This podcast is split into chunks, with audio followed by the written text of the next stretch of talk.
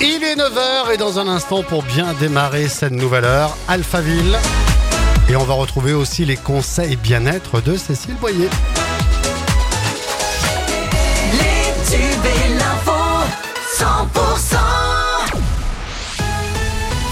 S'informe avec Margot Alix. Bonjour Margot. Bonjour Fred, bonjour à tous. Après s'être installé dans la région depuis mercredi dans le Lot, le Tour de France féminin va bientôt euh, s'installer du côté des Pyrénées. Après euh, l'étape du jour, Albi Blagnac passe euh, place demain à un départ de Lannemezan dans les Hautes-Pyrénées. Direction bannière de Bigorre, John Bourgeois. Oui, les Hautes-Pyrénées accueilleront l'étape reine du Tour de France Femmes, cette avant-dernière étape qui reliera Lannemezan donc au sommet du col du Tourmalet après un passage par le col d'Aspin, une étape montagnarde donc de 89,8 km. Puis le lendemain, la grande boucle féminine se conclura par une course contre la montre et traversera à Pau et plusieurs communes de son agglomération. D'ailleurs, la première ministre en personne devrait être à l'arrivée à Pau, sauf imprévu. Elisabeth Borne devrait suivre l'étape en voiture avant d'être présente à la remise du maillot jaune.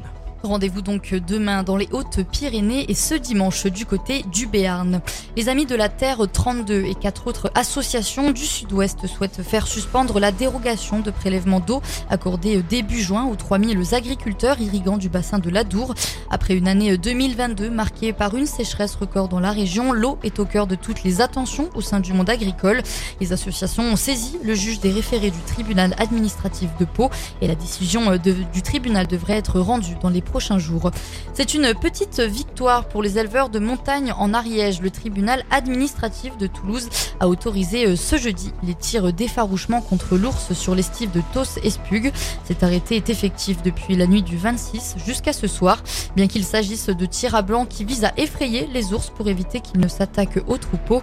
L'association euh, One Voice estime qu'ils sont quand même malmenés et l'association hein, de défense des animaux multiplie euh, les recours sur le sujet.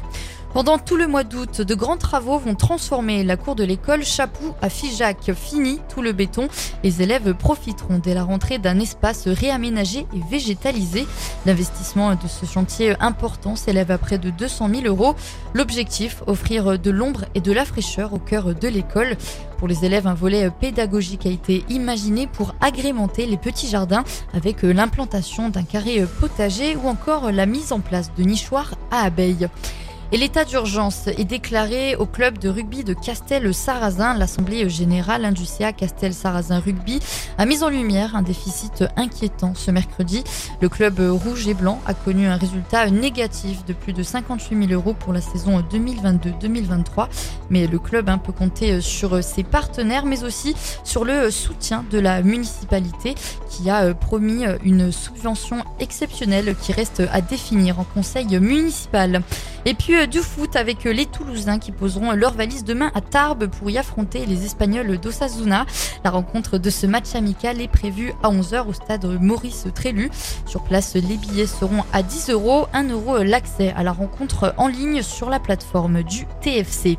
Et dans le reste de l'actualité, les pompiers restent mobilisés et vigilants face aux incendies qui font rage en Grèce depuis deux semaines. Ces feux hein, qui ont entraîné la mort de quatre personnes.